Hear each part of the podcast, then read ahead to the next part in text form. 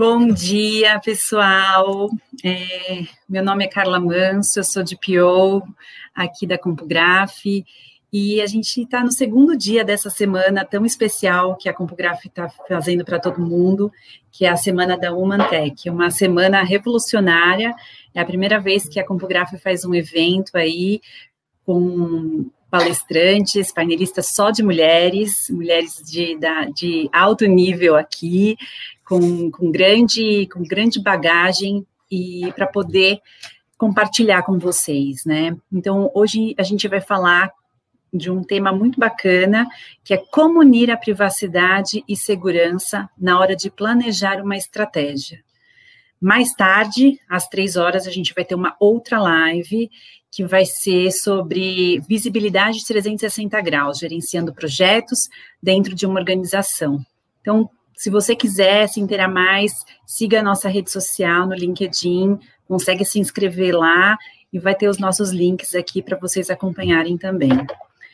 E, gente, para esse nosso bate-papo de hoje, a gente trouxe três grandes mulheres, três grandes, renomadas mulheres, é, que eu tenho a honra de, de apresentar aqui, a nossa a convidada, Patrícia Peck, Head de Digital e Cyberlaw da Pires e Gonçalves Advogados. Bom dia, Patrícia. A, a Érica Costa, ela é a Data Pro da OneTrust. O OneTrust é um grande parceiro da CompuGraph. Então, Érica, seja muito bem-vinda. E a nossa diretora da CompuGraph aqui de casa, Adriana Fidani, muito obrigada pela participação de vocês. É, espero que a gente possa é, é, ter um bate-papo bem animado, bem enriquecedor e que as pessoas que vão entrando aí deixem seus nomes, nome da empresa que está falando, da onde, de que estado que vocês estão falando. Por favor, perguntem mesmo, que isso aqui a gente é, é um bate-papo, é uma troca de, de informações que a gente quer cada vez mais utilizar esses canais para enriquecer. Afinal, né, LGPD, privacidade, está todo mundo no mesmo barco, né? Então, se vocês quiserem ir se apresentando enquanto as pessoas vão entrando, Patrícia, por favor. Bom dia, Carla, muito obrigada. Né? Fico muito feliz de estar aqui nessa oportunidade. Parabéns pela iniciativa da CompuGraph. Acho que a gente está numa semana né, que a gente realmente comemora aí. Ontem eu estava com muitas colegas dizendo temos sim que festejar né, sempre e lembrar né, que é aquela luta permanente pelos direitos das mulheres, né? Porque é um dia comemorado internacionalmente e há tanto tempo. Então estamos sempre assim ah, continuando a história das anteriores, né? E geração pós geração. E eu acho que ver tantas mulheres na frente da tecnologia, trabalhando com tecnologia, com cibersegurança e agora com um tema de privacidade e proteção de dados então, queria aqui fazer uma apresentação, né? Eu já atuo com direito digital há 22 anos, esse ano fez 22 anos do meu primeiro caso, então fico muito feliz. Para quem acompanha um pouco a minha trajetória, eu comecei literalmente escovando beach, né? Então, comecei ali como programadora e uh, o meu interesse sempre foi, é, comecei com, com um assunto de estudar né, linguagens de computação, então foi Basic, foi COBOL lá naquela época, quando eu falei para minha mãe, que foi minha mãe, eu falei, mãe, eu quero fazer um curso de programação, e aquilo me fascinava, sabe, a linguagem da máquina. Então eu fazia curso de inglês, fazia curso de espanhol, tinha curso de alemão e curso de Basic e COBOL, porque eu achava assim o máximo, sabe, como é que as máquinas falam, naquela época o sistema operacional era o DOS. E aí, é curioso, né? Porque eu também tinha essa empolgação da coisa dos direitos e da, e da ética, então fui fazer a faculdade de direito, mas já entrei um híbrido, né? Porque você mistura aquela visão de computação, de tecnologia com o direito, já tinha aqueles assuntos assim, né? De a ética, para onde vamos, e eu já gostava de ler alguns textos do Lawrence Lessig, já, já acompanhava, via coisas do Tim Berners-Lee, e aí eu pensava, gente, a gente tem que escrever a regra do jogo no jogo, sabe? A gente bota ali a máquina, a máquina faz o usuário seguir a regra. E aí a gente vê hoje em dia com os smart car, o carro inteligente, porque você fala, gente, o ser humano dirigindo não segue a regra, né? Aparece lá, semáforo amarelo, vai virar para o vermelho, a pessoa, em vez de desacelerar e frear, ela acelera quantos acidentes até hoje acontecem por causa disso? Eu, gente, eu falo, meu Deus, como é que faz as pessoas seguirem regra de trânsito, botar cinto de segurança? Até hoje, quando eu faço palestras de segurança, eu faço essas analogias, né? Porque já falando de proteção de dados, de privacidade, né? Já são 22 anos trabalhando, né? E a gente fala, tem que ser a gente fala da educação, a gente fala de usar ferramenta, que é a parte, então, cultura, tecnologia, fala de lei, mas você diz assim: vamos ter que ter essa junção, né? Que as máquinas nos ajudem a proteger o ser humano do ser humano, do próprio Com humano. certeza. Sabe? É isso que eu Com penso. certeza. Então é isso, contando um pouquinho da minha trajetória, então. Tenho aí já um, um doutorado, né? Sou PhD, estou com 29 livros publicados e estou aqui para compartilhar com vocês isso e com essas mulheres aqui super poderosas, muito inteligentes, que a gente possa responder dúvidas e pensar assim para frente, né? Tudo que a gente já construiu, acho que a sociedade está em plena transformação digital, inovando, mas tem que ser assim inovação sustentável. A gente vai sempre estar muito preocupado, né? Pensando que estamos indo para tudo conectado. Eu digo assim, smart city, tudo smart? A casa está ficando smart, geladeira smart, TV smart, o celular é smart. Só a gente mesmo, o humano, tem que ficar mais smart também. A gente tem que ficar é. assim. Daqui a pouco melhor. vão inventar marido smart, filho smart, né? Se tiver, vai ser bom, né, isso, né, Peck? Isso, mais isso. Usar a tecnologia em prol da humanidade, né? Do bem Com servir certeza. e melhorar a nossa capacidade aí até de usar os recursos né, do meio ambiente de uma forma mais inteligente. Acho que é isso que a gente tem que estar tá aqui refletindo, pensando.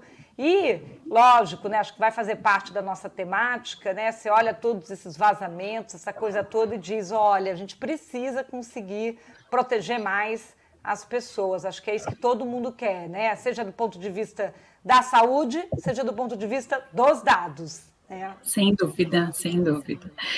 Érica, você quer se apresentar, por favor? Oi, pessoal, meu nome, aqui é, meu nome é Érica. É um grande prazer estar aqui com vocês hoje. O pessoal daqui, Carla e Adriana da CompuGraph, grandes parceiros, parceiros da OneTrust. Patrícia Peck, para qualquer pessoa, e principalmente mulher, que trabalhe com proteção de dados e direito digital, Patrícia Peck, é, aqui no nosso uh, mundo, é nossa musa inspiradora, é nosso norte de como mulher, como profissional e como é, é preconizadora dessa questão de mundo de direito digital, proteção de dados, etc. Então, é um grande prazer estar dividindo com vocês aqui, é, com o Graf, nosso, nosso parceiro, Carla, Adriana e Patrícia Peck, nesse painel. É, eu sou Érica Costa, eu sou natural de Recife, sotaque, vocês vão escutar alguns regionalismos nos, nos meio, no meio da, dessa, dessa, desse momento que a gente está tendo aqui, apesar de 10 anos em São Paulo, mas quem é do Nordeste não sai dele. É, é, eu sou Erika Costa, eu trabalho atualmente na OneTrust com pesquisas legislativas de, e regulamentatória de proteção de dados ao redor do mundo. Eu cuido de países de Canadá, Estados Unidos, América Latina, Brasil, obviamente, e Caribe, tá? Uh, antes, tem passagens, antes da OneTrust, tem passagens no Mercado Livre por alguns anos, que também é um precursor em relação ao direito digital no Brasil, a questão de meios alternativos de solução de conflitos. Uh, também fui coordenadora nacional jurídica do Walmart.com no Brasil. Uh, depois tirei um período sabático, fui para a Inglaterra para estudar Play Legal English, a linguagem acessível, sem juridiquês, do, uh, é, o, o, não legalismo, não juridiquês, como explicar o, o direito sem aquela forma complicada, é, rebuscada demais. É, também sou instrutora de ensino no curso LGPD Learning, focado em proteção de dados. É, sou formada em Direito pela PUC, especialização em Direito Constitucional também pela PUC. E minha cabeça, eu acho que o pessoal já consegue ver um pouco, eu sou 51% business e 49% direito. O pessoal brinca que Erika é mais do que direito. Então, eu fiz um MBA em Gestão Estratégica de Negócios com foco em excelências de serviços pela Fundação Getúlio Vargas, para entender, porque eu, como advogada, queria entender entender como funcionam as áreas, então, como prover o melhor serviço jurídico, eu preciso entender como elas trabalham, logística, marketing, TI, é, SI. Então, isso me ajudou bastante a construir esse escopo geral que eu tenho hoje, tá? Então, e hoje atuando com 100% integralmente com proteção de dados, é um prazer estar aqui com vocês. Maravilha, Érica, muito obrigada. Olha, esse, esse painel aqui está animado, está bem. É, é, as, as meninas aqui vão mandar muito bem. Adriana, por favor. Bom dia. Tudo bem, Carla? Bom a dia. Aqui, poderosa mesmo, hein, Carla? Poderosa, Nossa Senhora. Bom, eu, na realidade, a minha trajetória é praticamente o contrário da Patrícia. Eu sou formada em Direito, em Administração, faz 20 anos que eu estou na Compograf. Eu vim da parte de Direito dentro do mercado financeiro. Então, tecnologia para mim era algo extremamente abstrato, muito longe. Quando eu entrei na Compograf, a Compograf para mim foi uma escola onde eu tive que é, entender um pouco de tecnologia para trazer o mundo do jurídico junto com a parte de, de é, tecnologia e direito, né? Aí fazendo alguns cursos, tendo apoio principalmente do pessoal técnico interno, eu consegui entender, desenvolver, e agora com essa parte de privacidade, contando com a ajuda da Carla aí, como nossa DPO, a gente entrou fortemente nisso e é uma área que realmente nos agrega bastante, que nos traz bastante retorno. Queria agradecer muito a participação da Patrícia, da Érica, é um prazer muito grande estar aqui com vocês, realmente são mulheres diferenciadas e que agregam muito no nosso país. Muito obrigada. Bom, gente, para quem está entrando agora, estamos aí no nosso segundo dia da Woman Tech, com essas três maravilhosas aqui, poderosíssimas, é, que eu acho que vão poder realmente, de fato, trazer muita coisa aqui para o nosso, nosso bate-papo de hoje. Então, você que está entrando, coloque aí seu nome, é, faça sua pergunta, não, nos comunique conosco, porque eu acho que essa interação vale muito, muito a pena. E começando aí o nosso bate-papo, a gente tem visto que a segurança sempre foi um assunto levado muito a sério no meio corporativo, e a privacidade no, no mesmo sentido. E com a LGPD em vigor, a privacidade ganhou ainda mais um destaque, né? É, em diversas lives que nós temos feito, as empresas dão a importância de investimento tanto no tempo é, em relação a dinheiro para formular uma estratégia que atenda às demandas da empresa, quanto nos questionamentos de segurança e privacidade. Com isso em mente, Érica, é, como que a privacidade e a segurança se unem na hora desse planejamento? Você está mutada, Érica, desmuta o seu Oh, desculpa. É, eu falo que a privacidade e segurança, ela tem que ser irmã, elas são irmãs siamesas, elas têm que estar juntas em todo o processo da empresa. É, e a, qualquer empresa que preze, que se foque no seu consumidor, no seu titular de dados, para se manter nesse novo ciclo de mercado, de, de, de, de empresas que se preocupam com essas questões, elas têm que manter essa, essas questões bem interligadas. Quando a gente olha é, no passado, antigamente, bem antigamente, mas não tão antigamente, Quais as, eram as empresas que se preocupavam com segurança, segurança dos dados? Eram as empresas estatais porque cuidavam de, uh, de dados de, é, de extrema é, importância nacional, é, segurança, então eles se preocupavam com aquilo. Ou empresas no setor privado que viam a questão de segurança do segredo industrial, de uma fórmula, de um segredo, de, uma, de um método, alguma coisa, então eles se preocupavam com o segredo do dado, mas era do dado empresarial. Eles não se preocupavam tanto com a segurança do dado do cliente. Só que atualmente, nessa sociedade que a gente vive, tanto a quantidade de leis, regulamentos, não só nacionais aqui, a gente do LGPD, mas também o GDPR puxa a gente, as relações. A gente não vive num mundo isolado, numa bolha, a gente vive num, num mundo globalizado. Então, a gente pode estar no país botão, vai ter algum relacionamento com outro país. Então tem que olhar como aquele país, aquele, aquele grupo econômico também reage a isso. E não só isso, não é só essa forma, essa, essa, essa formatação global de se preocupar com o que está acontecendo no mundo em relação ao tema, mas também preocupação com seu titular, com seu cliente. As empresas hoje não se sustentam se não tiverem esse olhar 360. O que acontece no mundo, o que acontece dentro da minha casa e o que eu posso prover para meu titular de dado, para o meu cliente, tá? É, a gente vive, quando a gente olha nessa, essa, essa, essa esse, esse momento de, de, de, empresas, a gente vive no, no modelo chamado consumer-centric, que você coloca o consumidor, o seu cliente, o titular de dados no centro. Então, você começa a desenhar a segurança de uma empresa, é questões de privacidade, desde o princípio. Então, é aquela questão que o pessoal fala do privacy by design, que é você pensar, colocar o titular no centro e começar a desenvolver o que bem pode ser provido para ele. Então, você imagina um círculo de segurança e a privacidade tem que estar tá dentro, porque não adianta você dizer que faz e não fazer. Você tem que fazer e mostrar que faz. Então, vem até aquele princípio da accountability que a gente tem, demonstrar o que é feito da forma clara.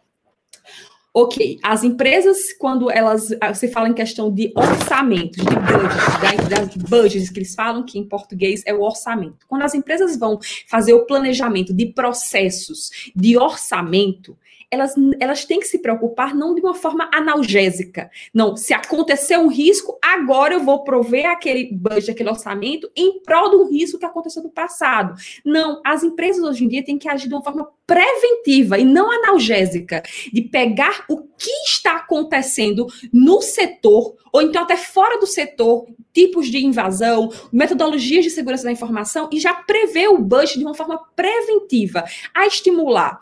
Desde a questão de como contratar um seguro de cyber insurance, é, a questão de fazer e fomentar treinamentos das empresas, criar cultura, isso custa dinheiro.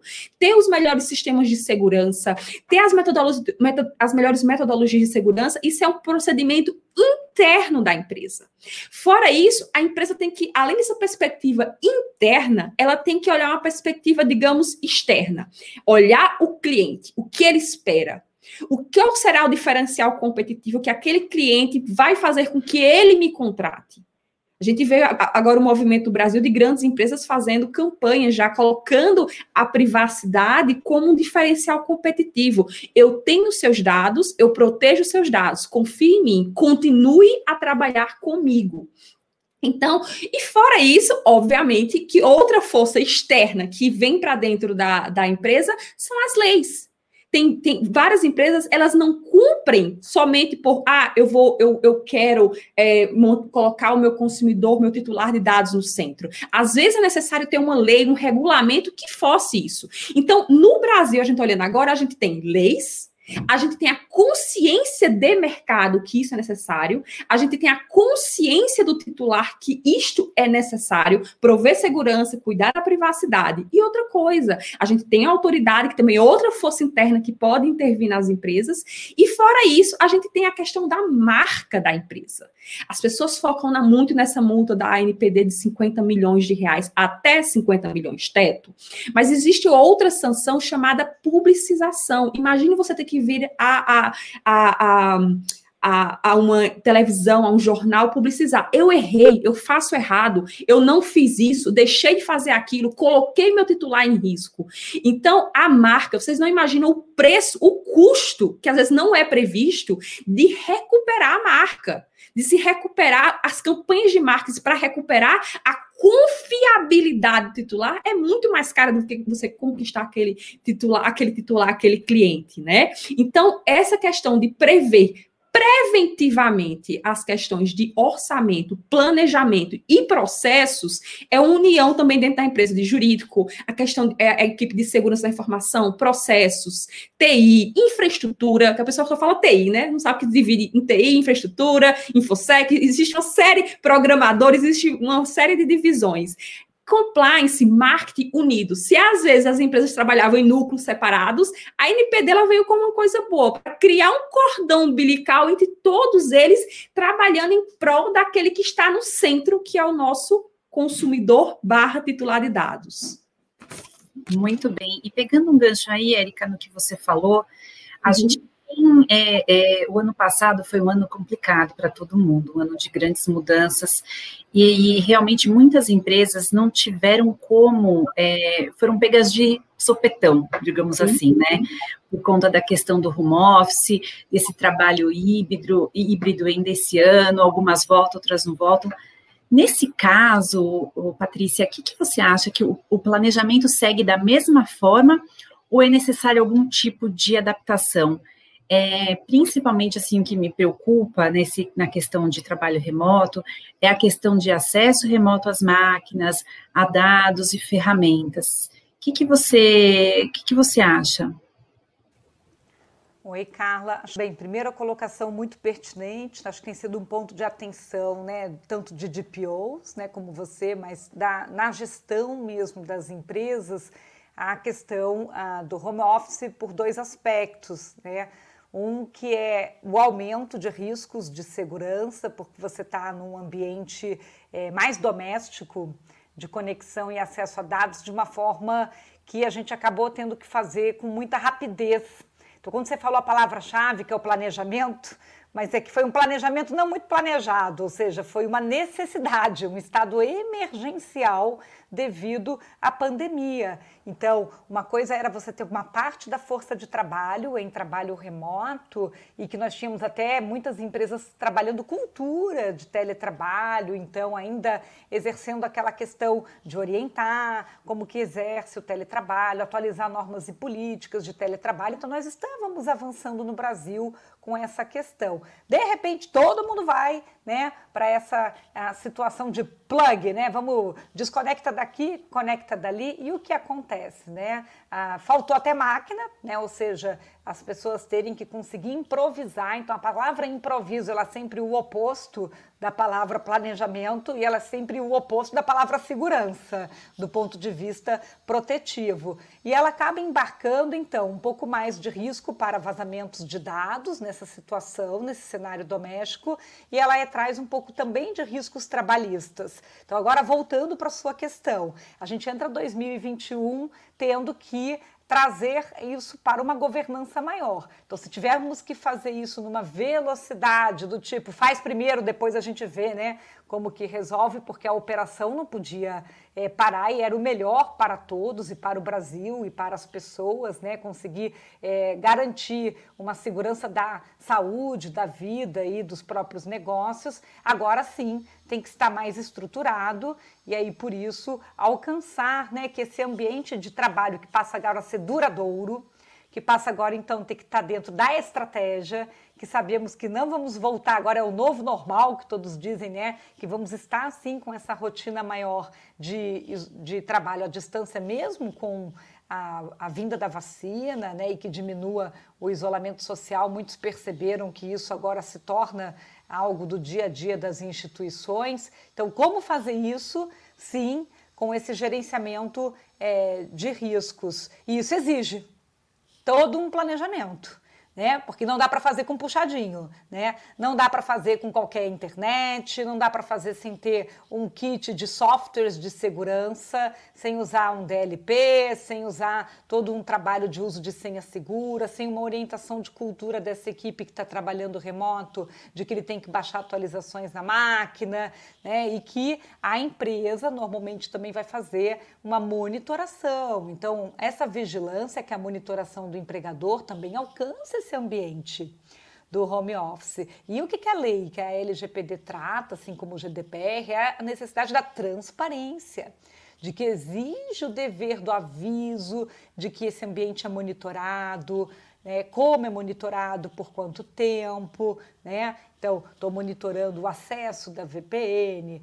aquele ambiente máquina, mas sabemos que hoje é, muitos desses colaboradores em ambiente remoto podem não só estar sentados, que nem eu estou aqui num quarto isolado, mas tem gente sentada na sala, na cozinha, na varanda, junto no quartinho dos filhos, está dividindo a máquina com outra pessoa, ou seja, são muitas realidades de um Brasil que são muitos Brasis. Então a gente tem que acomodar isso dentro do planejamento da empresa, separar, né? Esses perfis e dar o tratamento específico para cada uma dessas condições. De novo, tanto com a parte de riscos relacionados a privacy, cybersecurity, né, como também a parte de riscos trabalhistas. Regras claras, políticas atualizadas privacy notes, aviso de monitoramento desses ambientes e delimitar. Se eu não forneci máquina, inclusive se está sendo usada uma máquina particular, que possa estar muito claro qual é o tempo daquela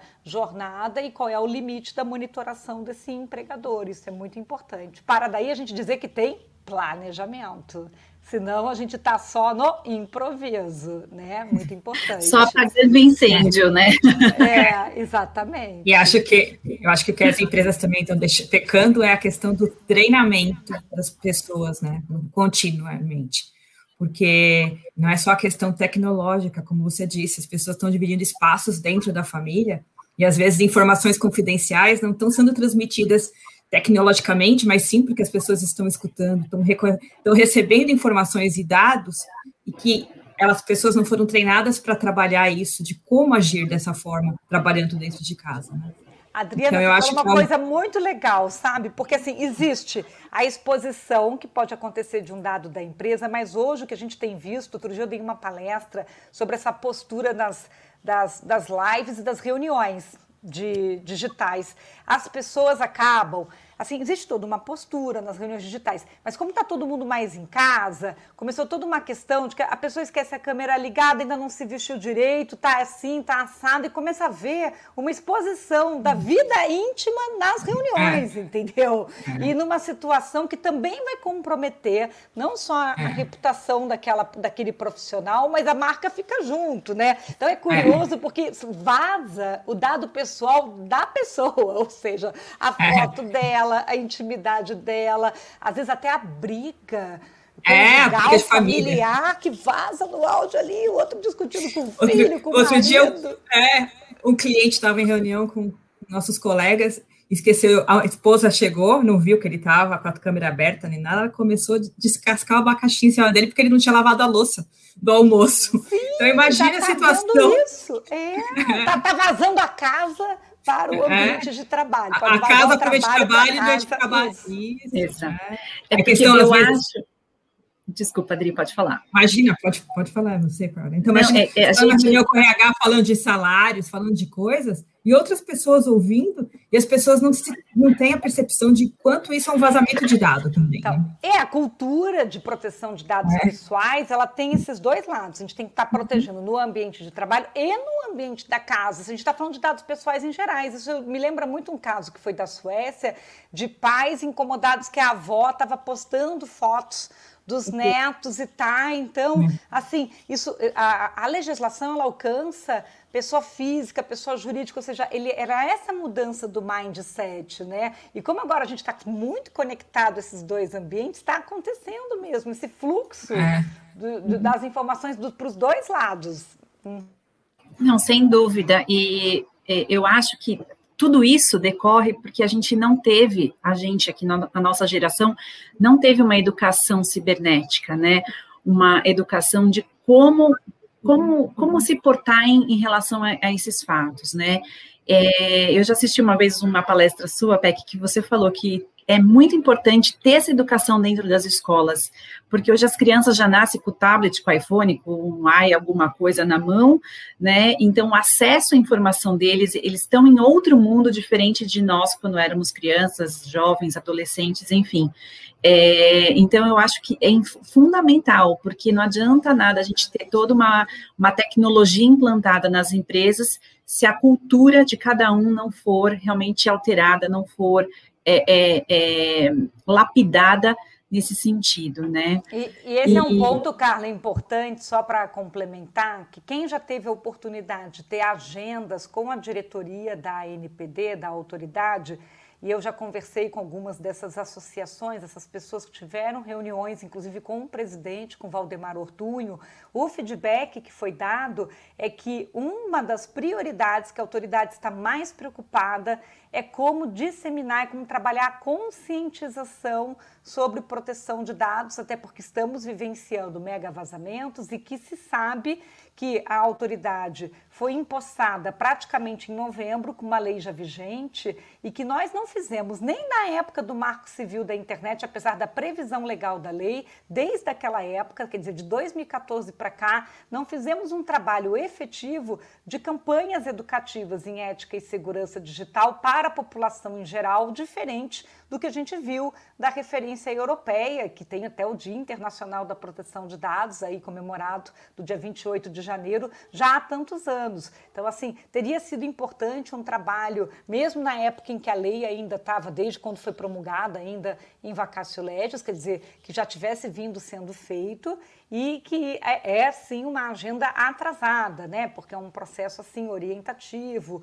educativo, então muito importante a sua colocação. Então, a, a gente sempre sabe que, é, mesmo quando você não tem a ferramenta ainda, se você já orientou, você já ajuda naquele trabalho que foi colocado pela Érica, que é o preventivo. E ela mencionou uma coisa que eu gostei muito, porque há anos atrás, quando eu estive na Coreia com uma visita representando o Brasil algumas empresas, eles já falavam sobre trust brand.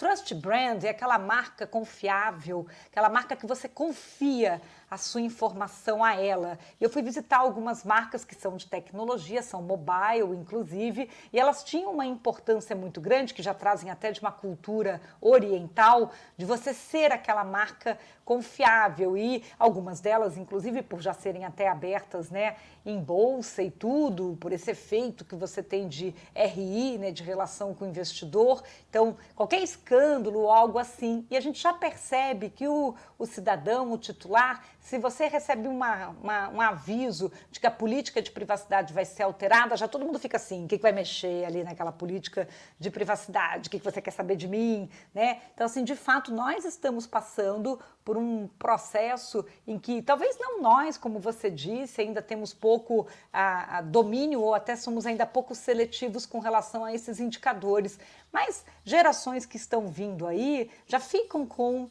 o, o, mais antenados, né, com assim questão de, de privacidade de dados e com quanto eu vou escolher ou não uma determinada marca a partir desses indicadores. Uhum. Sem dúvida, sem dúvida. Eu recebi uma pergunta aqui da Mari Pérsia. Queria ver se a Adri podia responder para a gente. Ela diz assim: olha, muitas vezes não fica claro o papel das equipes de privacidade e segurança de informação dentro da empresa.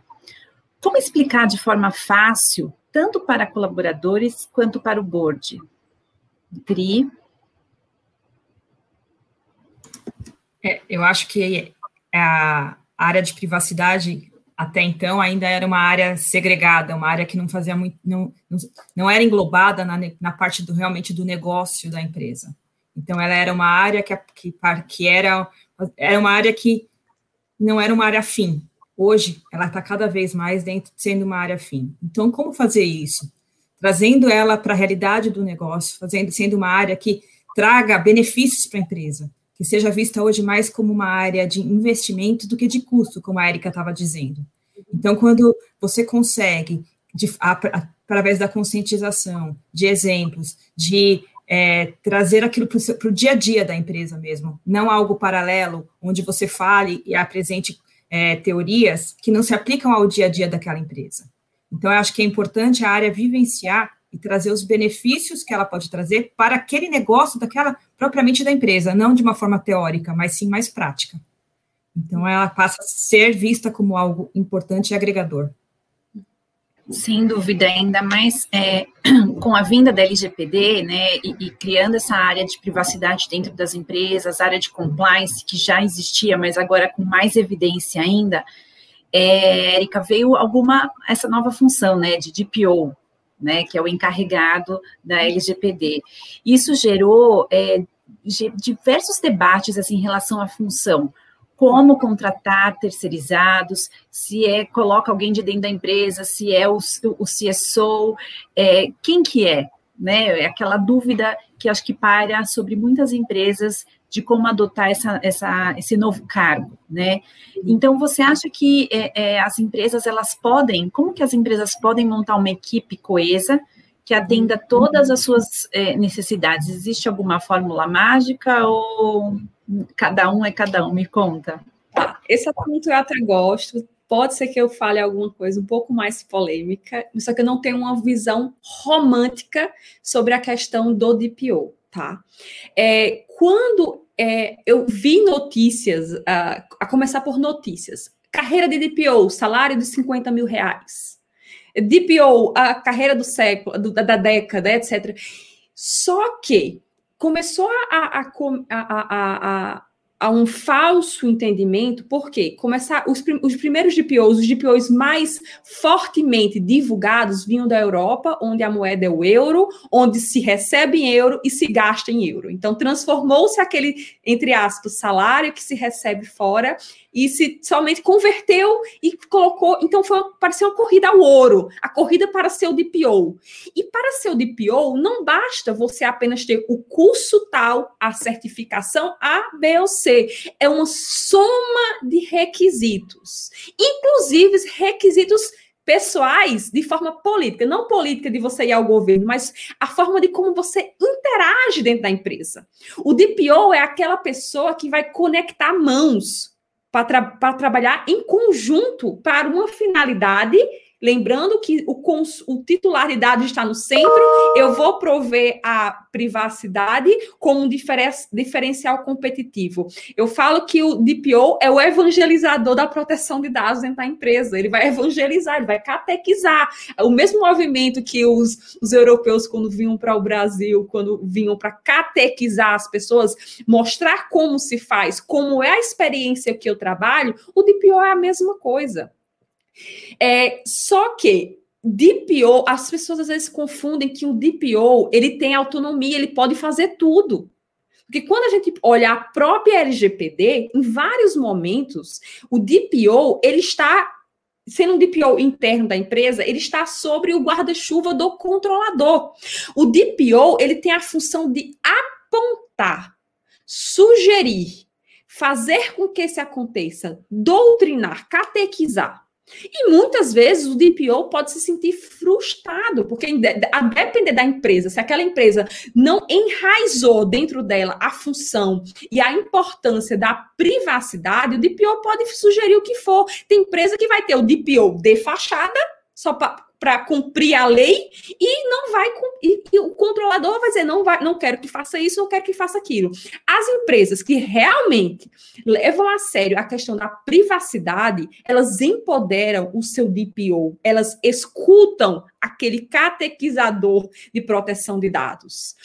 Outra questão a, per, a pergunta que você me fez é a questão do CISO é, a gente teve um caso na Europa que o DPO era alguém da era um chefe de compliance. E nesse momento começou a existir, por, outros fatores também ocorreram, começou a existir o conflito de interesse.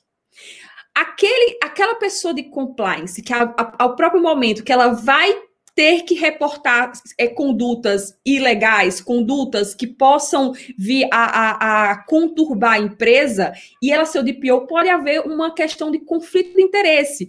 A questão do CISO. A gente sabe que em várias empresas, o CISO, que ele vai em questão de segurança da informação, pode entrar também em conflito de interesse, porque imagina, o CISO tem o bônus dele atrelado a ter as melhores práticas, às, vezes tem até umas, algumas metas que nem ele ele consegue, ele, ele tem gerência sobre aquilo, de não ter um vazamento de dados, de não ter uma invasão, de não ter uma perda de sistema. O CISO tem o bônus dele atrelado. Imagina se o CISO, nesse, nesse caso, ele tem esse bônus deles atrelado a isso. Será que ele vai notificar realmente quando ocorrer uma, uma, um, um vazamento de dados? Tem que se pensar os conflitos de interesse. O, o diretor do jurídico tem algumas metas atreladas, ele pode ser o DPO. Tudo pode. A gente não tem um regulamento ainda muito forte, não tem experiência brasileira sobre o tema. A gente tem esse norte que é o que acontece na Europa em relação ao que, o que já experimentamos de sanções em relação ao conflito de interesses do DPO e alguns determinados cargos. Então, sempre tem que levar isso em conta. Aí vem a outra questão. Temos dois tipos de DPO. O DPO interno, que pode haver uma série de conflitos de interesse, em relação a isso. Só que o funcionário interno, normalmente ele já sabe a cultura da empresa, ele já conhece as pessoas, ele sabe quem comunicar, ele sabe quem falar, ele sabe a quem ele vai unir as mãos para trabalhar junto. Mas tem um risco maior de ter um conflito de interesse, caso seja algum dessa área. Então, um DPO uh, ah, específico para aquela designação eu olho com bons olhos. A questão do DPO as a service, como um serviço, DPO terceirizado. É, nessa questão não vai haver o conflito de interesse interesse, isso é claro.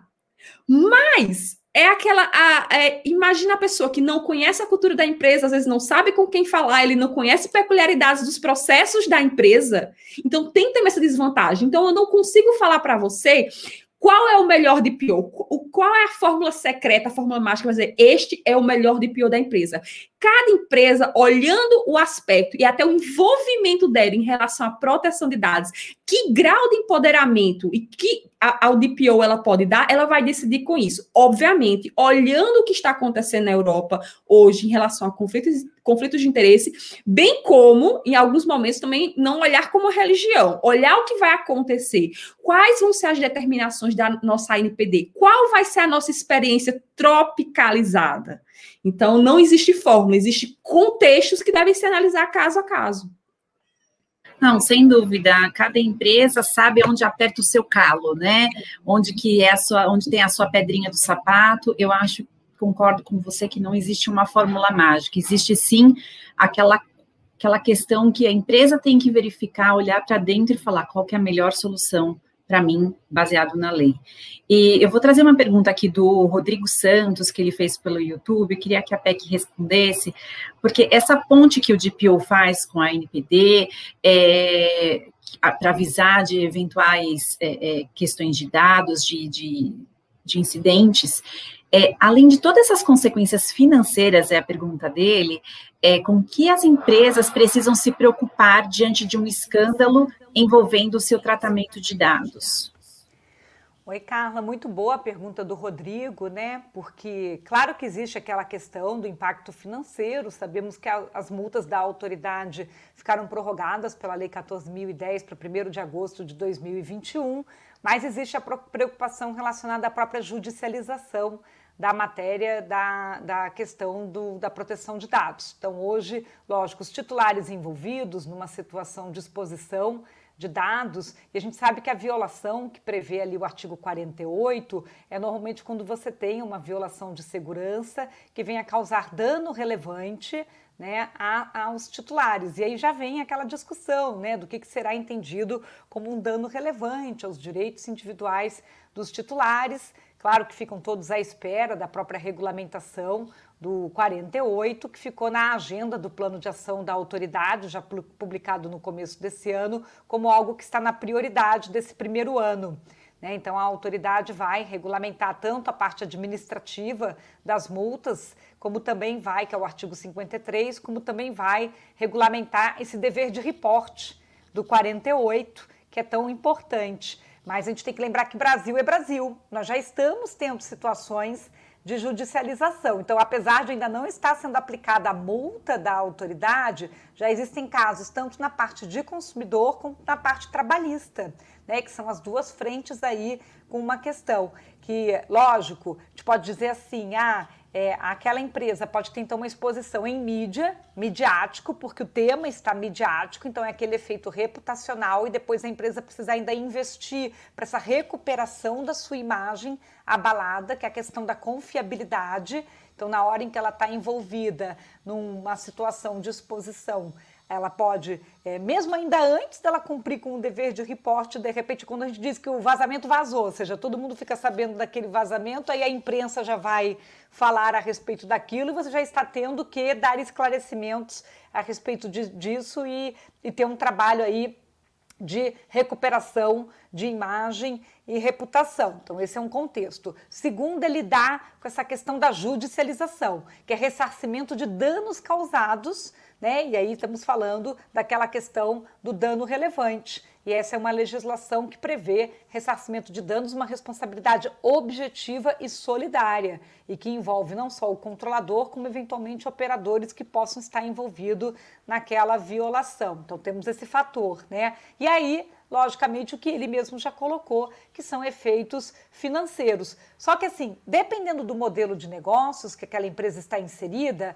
talvez ela possa sofrer barreiras comerciais. Então, assim, se eu era uma empresa que estava inserida ah, em fornecer uma determinada tecnologia ou um serviço, e eu fui envolvida num vazamento, pode ser que outros clientes, dependendo PJs, então não era um contexto tanto PF, podem, de repente, ter ressalvas de fazer negócios comigo até que eles se sintam de novo seguros que meu ambiente está seguro?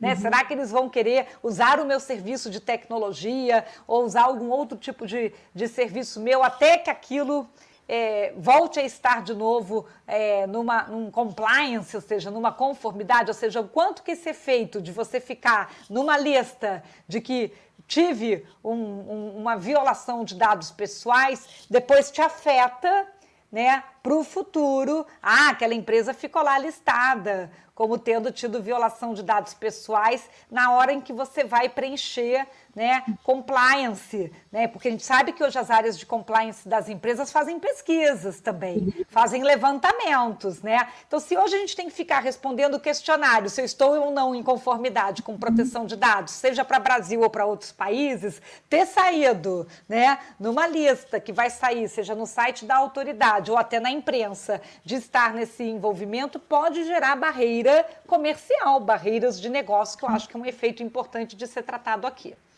Não, sem dúvida. Eu estou até rindo aqui, olhando para a Adriana, porque a gente é, tem visto muito, aumentou muito a, a quantidade de questionários de compliance que daqui a pouco pergunta se você gosta de café com leite ou puro, né? Só falta perguntar isso, porque a, a, a gente acha, né, é, que às vezes chega até a ser uma invasão de tanta pergunta que eles fazem, né? Assim Mas como eles perguntam, né, Carla? Eles falam assim: você é uma pessoa politicamente exposta? Vou dizer assim: você é uma pessoa LGBT é. exposta? Eu já nem sei mais essa resposta, se é sim ou não, talvez, NDA. Olha, é, é, hoje em dia as, a, a, a empresa está querendo cada vez mais saber, ao mesmo tempo que tem essa questão da privacidade, não tem mais nada privado, né, gente? Que o negócio está tudo, né? Você tem que falar tudo para o teu, para a pessoa, para a empresa que você está se relacionando, relacionando comercialmente, quem você é, o que, que você deixa de ser, e não só você, os seus sócios, seus diretores, seus gerentes, parente de gerente, parente de não sei quem, é uma coisa, né, estrondosa. É, o que. Desculpa. Oi, Carla, só um, uma, um adendo ao que você falou. Sim, Até claro. inclusive, nos Estados, aqui no Brasil, nem tanto, está começando esse movimento, mas nos Estados Unidos, quando investidores eles querem investir na empresa, eles obviamente vão receber relatórios. E um dos pontos que eles estão, estão mais solicitando é a questão em relação qual é o padrão da empresa em relação à privacidade, à segurança da informação. Outra coisa, quando uma empresa, é, uma empresa quer comprar outra empresa, eles também estão levando em consideração isso. Por quê? Às vezes, o, é, a empresa vem tendo condutas de não segurança no decorrer do tempo, ela é comprada por outra empresa, comprou gato por lebre, porque depois ocorreu um vazamento desse meio de tempo que vai ser refletido só de, após a compra e aquela empresa que comprou vai ter que arcar com esses custos. Então, para compra de empresas, de estar em bolsa de valores, questão de investimentos massivos, até investimentos em startups, a questão de privacidade lá fora é um dos pontos primordiais em questões de due diligence, dessa verificação de não só os eles não pedem mais só os balanços financeiros da empresa, o corpo diretivo. A privacidade agora é um ponto de checklist para vou investir, vou comprar, vou fomentar aquela empresa. Sem dúvida, concordo 100%. E a gente sabe que em relação à privacidade tem a questão também da nossa da proteção da empresa, né? E a gente está é, é, tá nesse meio, a gente sabe que é impossível uma empresa estar tá 100% seguro, né? É, é, é, depende não só de maquinário, mas existe também a questão da ali do colaborador, do, da pecinha humana que opera aí o, o, os, os mecanismos. E até trazendo aqui para a gente uma pergunta do Antônio Sampaio, que eu acho que ele fez até para todas, é, é, mas eu queria que a Adri começasse, que do ponto de vista, é, quais são os principais mecanismos lógicos da segurança da informação?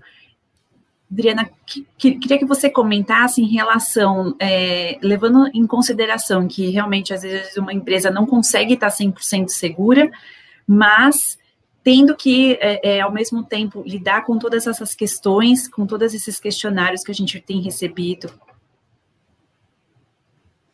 É, eu acho que a, o, tripé é importante, né? A questão da ferramental, da, da, do treinamento e também do, do, das políticas, a parte documental que a gente cada vez mais a empresa quer. é, precisa.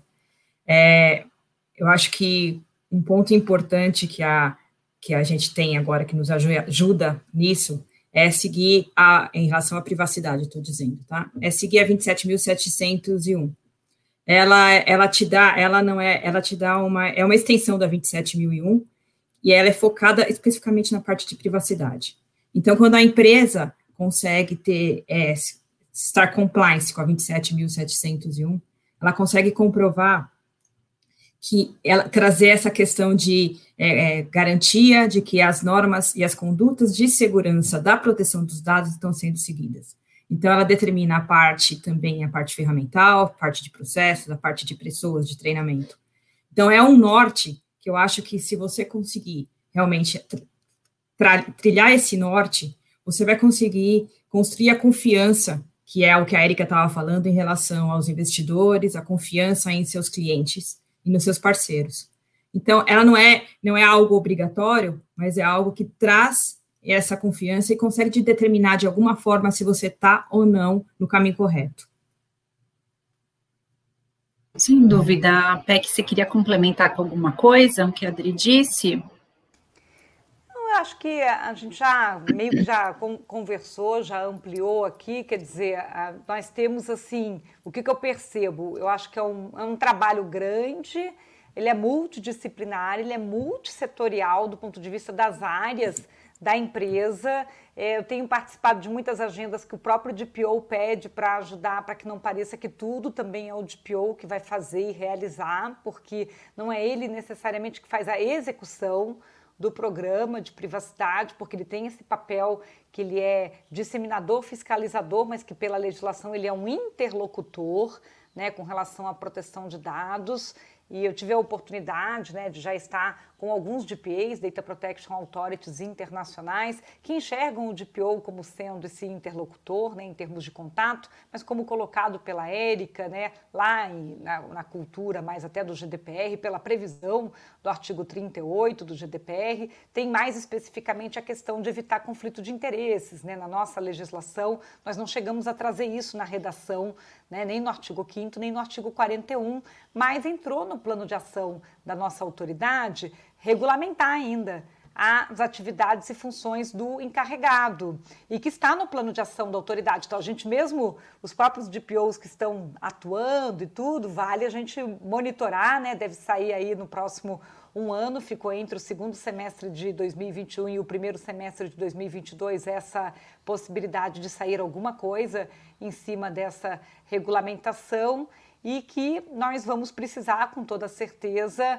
estar ah, tá aí é, enxergando que talvez para o lado das pequenas empresas possa sair alguma di diferenciação com relação a essa questão, né? Porque também mesmo lá no GDPR, nós temos o Recital, salvo engano, acho que é o 13, que fala sobre quantidade mínima de funcionários, 250 funcionários, para que você tenha que ter aqueles controles todos ali trazidos do, do GDPR. Aqui a gente não chegou a fazer esses cortes, né? essas, essas diferenciações. É meio todo mundo tudo.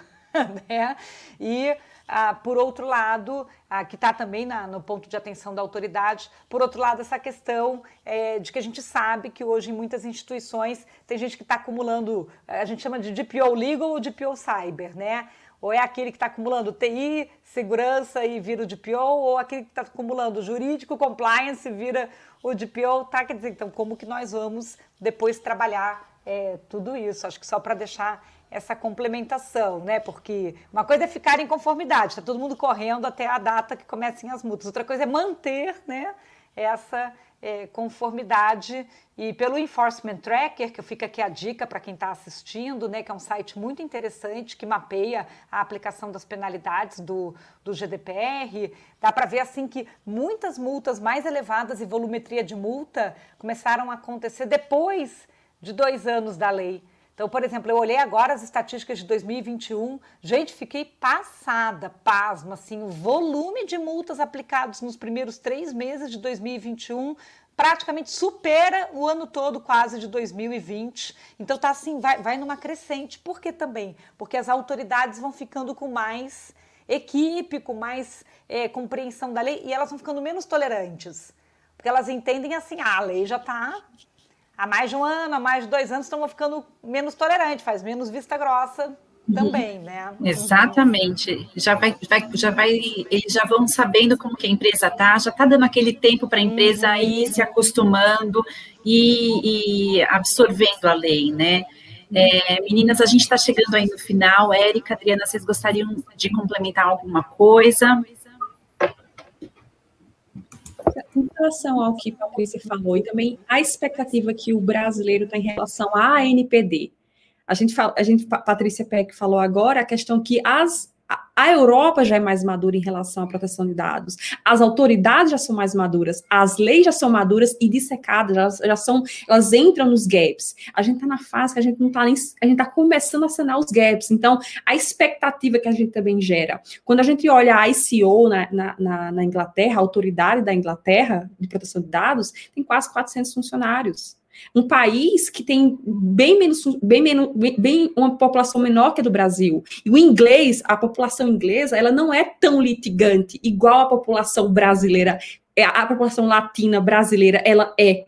Imagina um país de 200 milhões, extremamente litigante, com autoridade com 40 uh, eh, servidores. Então, assim, a gente também tem que colocar na balança também essas expectativas que a gente está gerando em relação à autoridade. Ela não vai fazer uma mágica, ela vai fazer o que pode, no tempo que pode, e vai ter prioridades. Muitas críticas em relação ao plano bianual que a NPD fez, mas assim, gente, eles têm que ter prioridades, então eles não têm força. Vão fazer convênios com PROCONs, com seja, talvez seja uma solução também. Então a gente tem que ter, acompanhar esses movimentos e não querer europeizar as nossas expectativas. A gente tem que saber que a gente tem condições de trabalhos, maturidade diferente em relação à Europa ou outros países que têm uma maturidade mais, uh, é, mai, é, maior, mais complexa.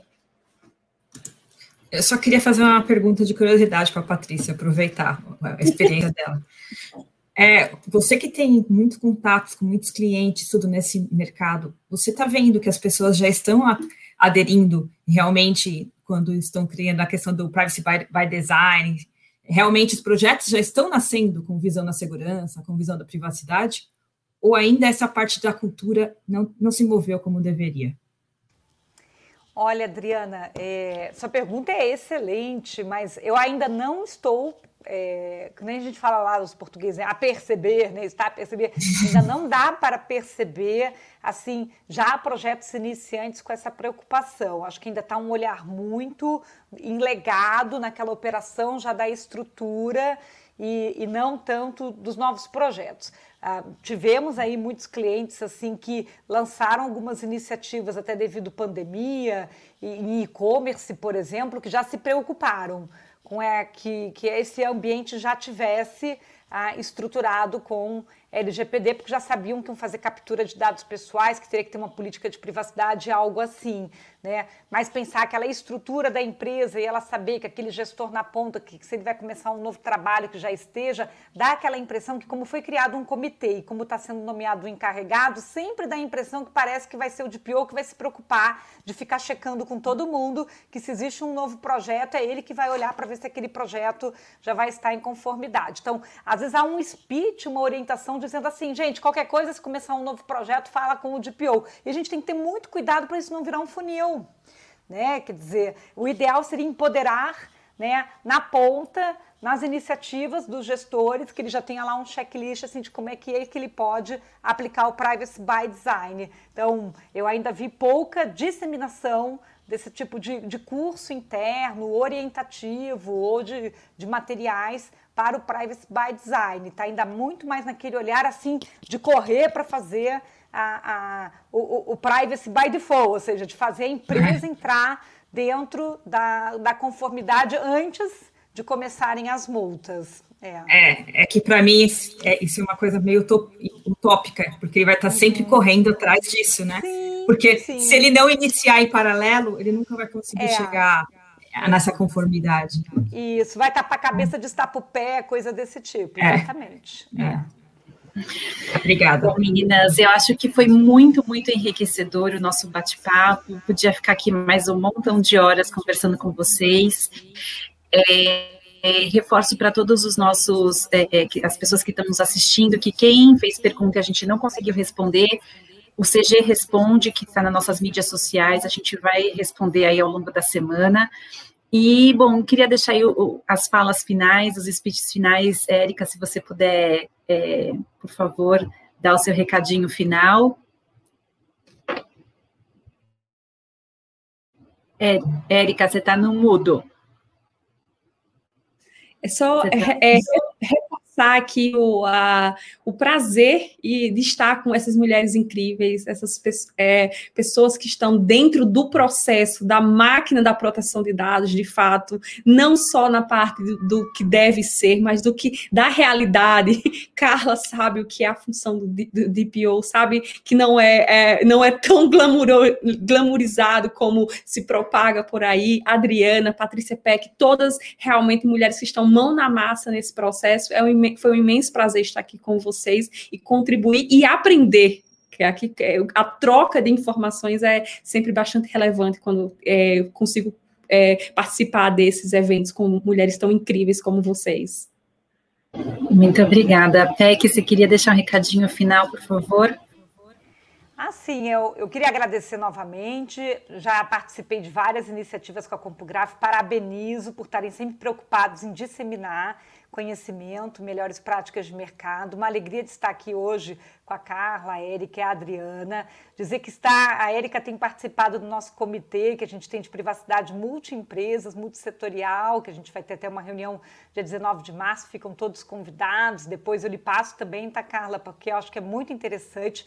Ele foi criado desde 2018 e ele é aberto, é portas abertas para essa troca toda que a gente realiza, porque eu acho que a gente precisa sim é, conseguir estar tá, é, disseminando essas informações. Né? Acho que é um aprendendo e trocando com o outro, dizendo: olha, isso daqui está dando certo, aquilo é ali não. E eu sei que hoje a maioria das empresas que está com pouco recurso de tempo, pouco recurso financeiro, pouco recurso de tudo, acho que a gente precisa é otimizar os recursos e aprender com os que já estão é, fazendo e trocar essas experiências. Então, agradeço a oportunidade de estar aqui com vocês. Obrigada, Peck. Adri, você que é de casa, queria fazer os seus agradecimentos. É.